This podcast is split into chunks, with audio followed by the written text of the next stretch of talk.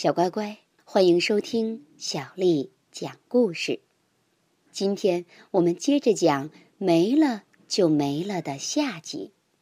昨天我们讲到，丽倩都要回家吃饭了，她还没准备呢。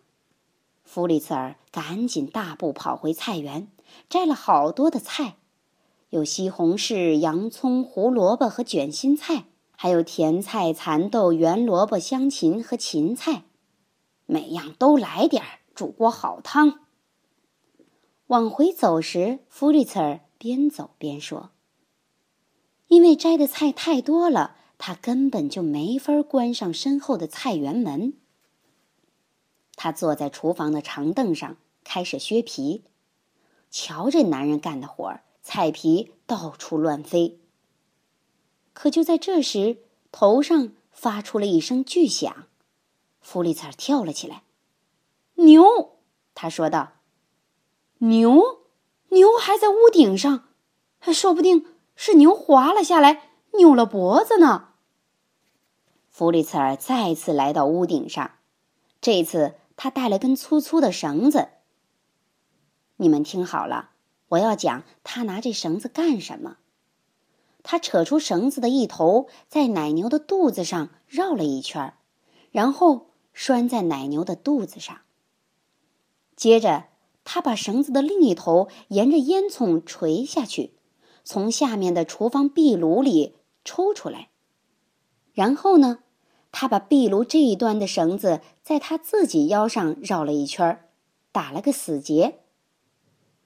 他咯咯笑着：“哦耶，这样就可以防止牛从屋顶上掉下去了。”万一他要是掉下去，我就可以扯住他。我的主意太棒了。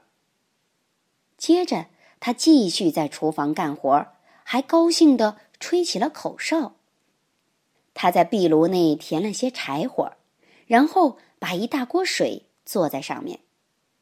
他说：“嗯，好，事情最终会搞定的。”我们很快就可以吃上一大锅美味的汤了。先放蔬菜，再放咸肉。现在开始点火。可是还没等点着火，只听“砰”的一声，奶牛最终还是从屋顶边上滑了下去。而弗里茨尔呢，因为他腰上的绳子和牛绑在了一块儿，他被迅速的拽进了烟囱里。可怜的人儿在烟囱里摇摇晃晃，既不能上，也不能下。不一会儿，丽倩从外面回来了，手上拎着水壶，肩上扛着镰刀。咦，屋檐那儿挂了个什么东西？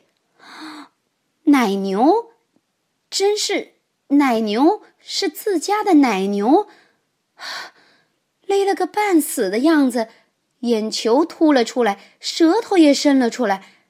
丽倩赶紧取下镰刀，歘歘两声，割断了绳子。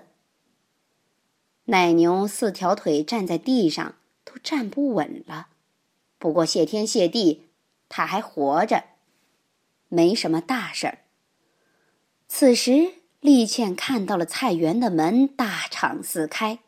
里面有猪和山羊，还有那些鹅，也都在里边。他们个个吃的肚子鼓鼓的，可菜园子里边的菜全被吃光了。李倩继续往前走，他又看到了什么？脚乳桶翻了，小金金在太阳底下，浑身尽是奶油和黄油，黏糊糊的，动弹不得。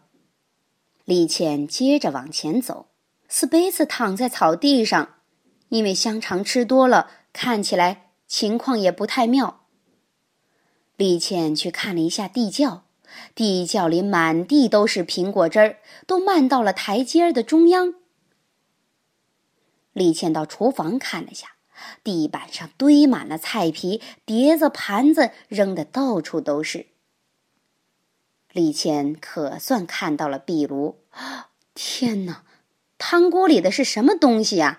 两只胳膊在挥舞着，两条腿在蹬着，有个虚弱的声音从水中传出来：“哦，天哪，这是怎么回事儿啊？”李倩喊了起来。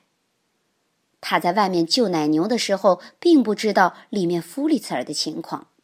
就在系奶牛的绳子被割断的瞬间，可怜的弗里茨儿沿着烟囱掉了下来，扑通一声，刚好掉进壁炉上面的汤锅里，水花四溅。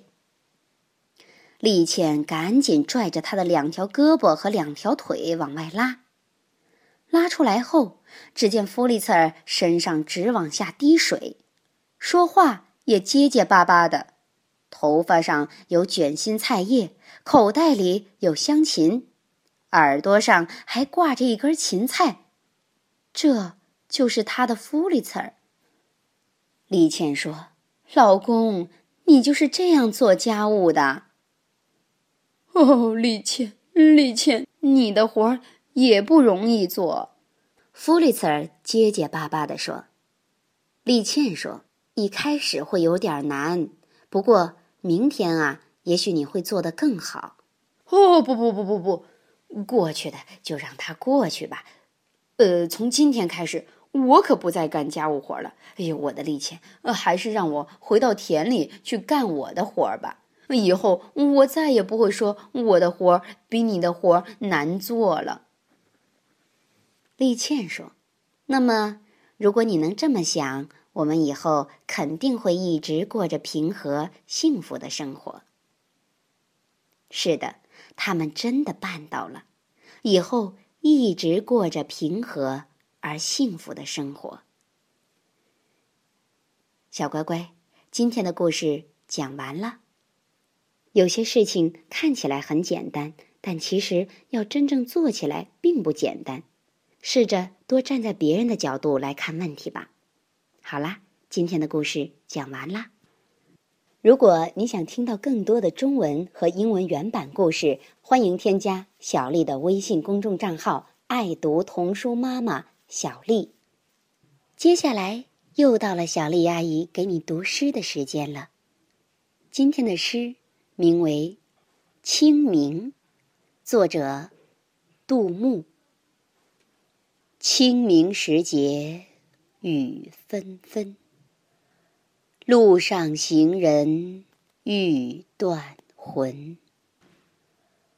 借问酒家何处有？牧童遥指杏花村。